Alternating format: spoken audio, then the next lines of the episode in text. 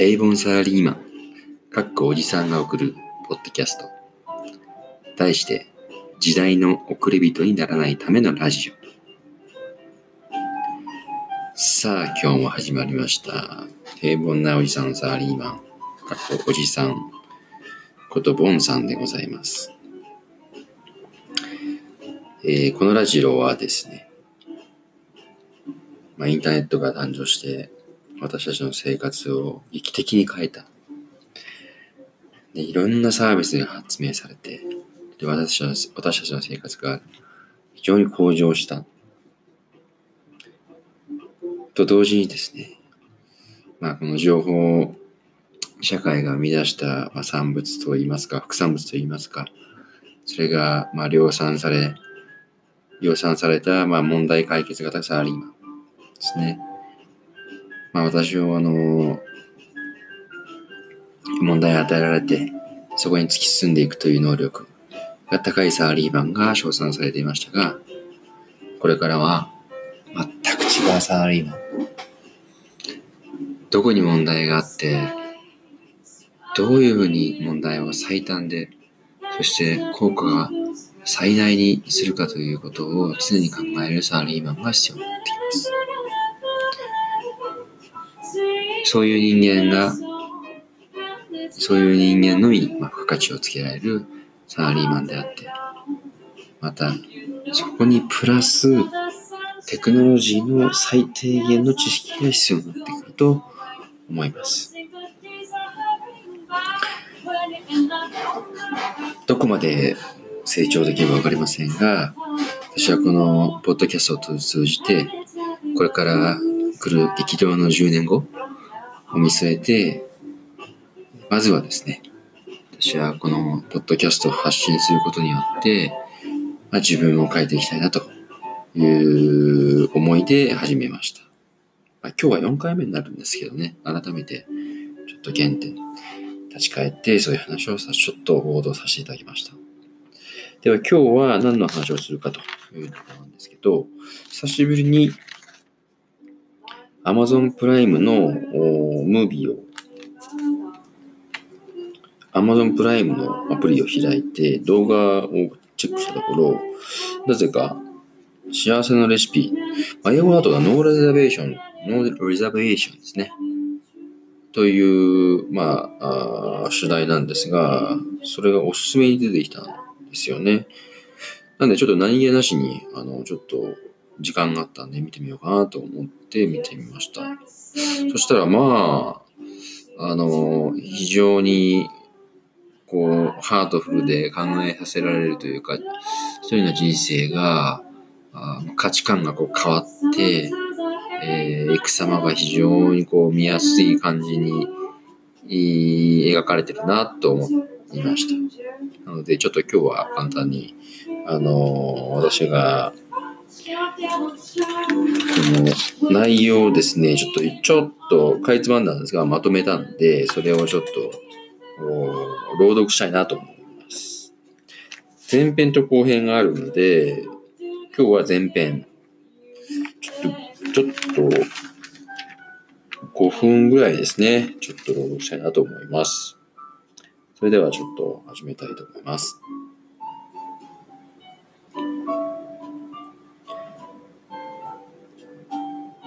ある日、姉とゾーイが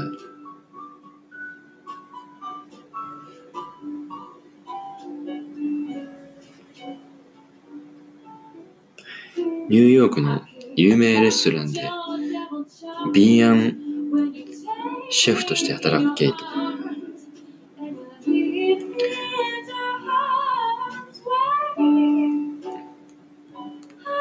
ニューヨークの有名なレストランで、敏腕シェフとして働くケイト。あ、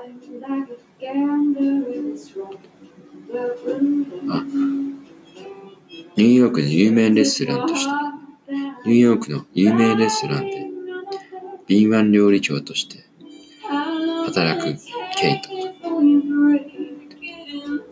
ケイトの姉の娘、ゾーイ。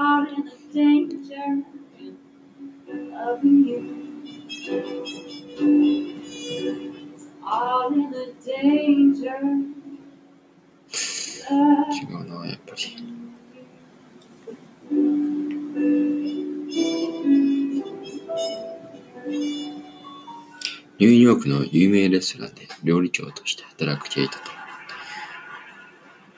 ケイトの姉のメイ、ゾーイが、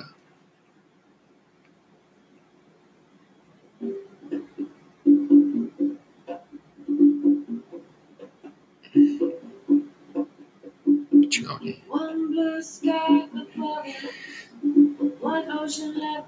ニューヨークの有名レストランでビーマン料理長として働くケイト。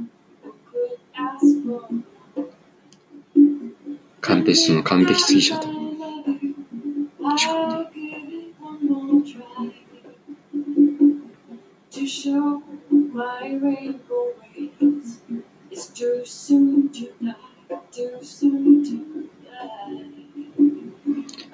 ニューヨークの有名レストラン料理長と働くケ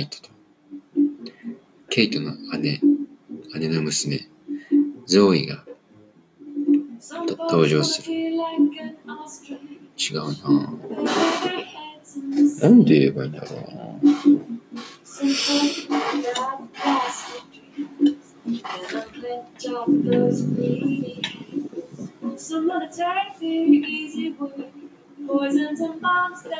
Think we need 'em. Don't they know they can't kill all the unbelievers? There's no shortcut to freedom. ニューヨークの有名レストランで働く.ニューヨークの有名レストランで breeding? B1 料理長として働くケイト。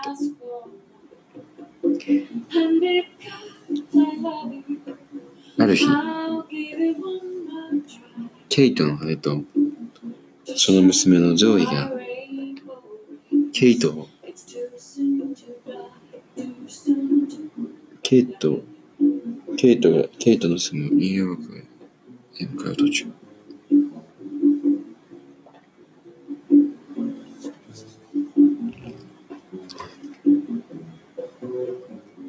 ニューヨークの有名レストランで B1 料理長として働く主人公のケイト。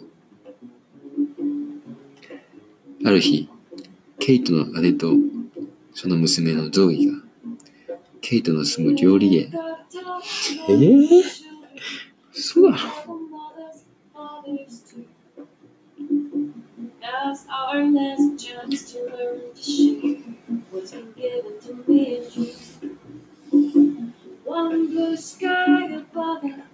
ニューヨークの有名レストランで敏腕料理長として働くケイトある日、ケイトの姉とその娘のゾーイがケイトの住むニューヨークへ向かう途中に交通事故に遭遇して姉が事故死し事故死してしまうところから始まる。残された姪のゾーイをケイトが里親として育っていくことになる。仕事一筋で人生を過ごしてきたケイト。母親を亡くして心を閉ざすゾーイ。ケイトは必死に母親代わりとして奮闘するが、ゾーイの閉ざされた心はなかなか開かない。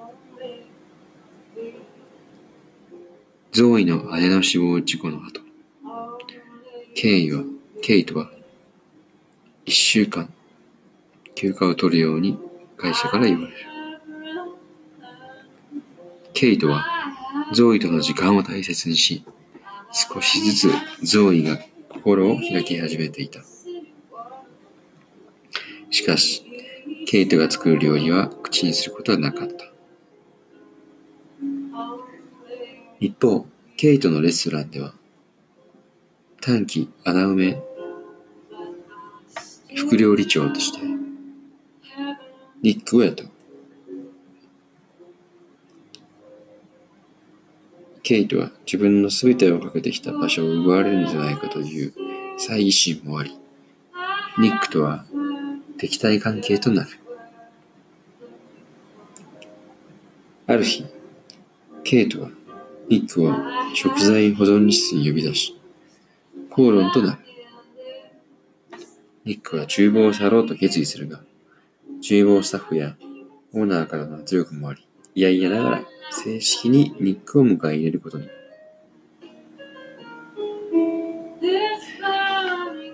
ゾーイとの関係が徐々に良くなっていったときに、ゾーイから職場に連れて行ってほしいと頼まれ、ケイはレストランへゾーイを連れて行くことになる。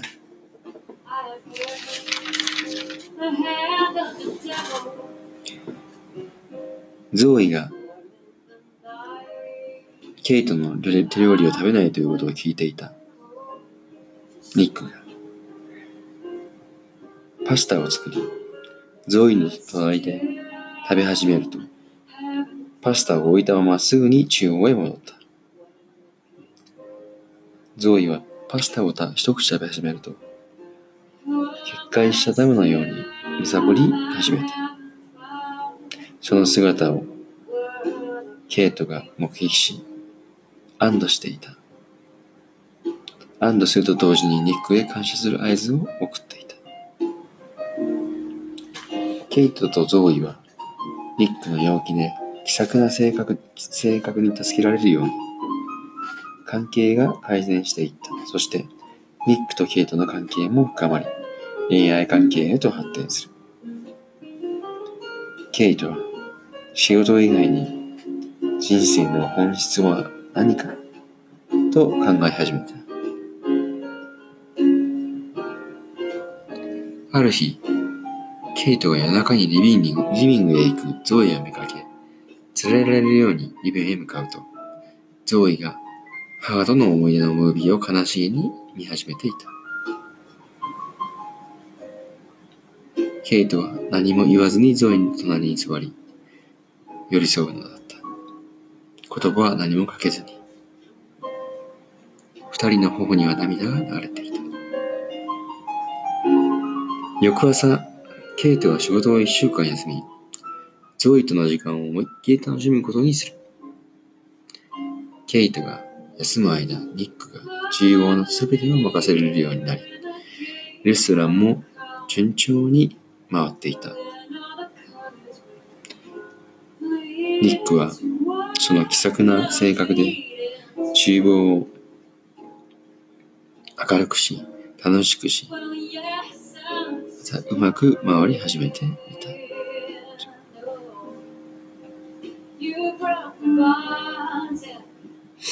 と今日はちょっとここまでにします。ちょっとあんまやっぱ滑舌が悪いですね。滑舌ちょっともっとよくします。滑舌をもっと良くして、もっと内容を充実させていきたいと思います。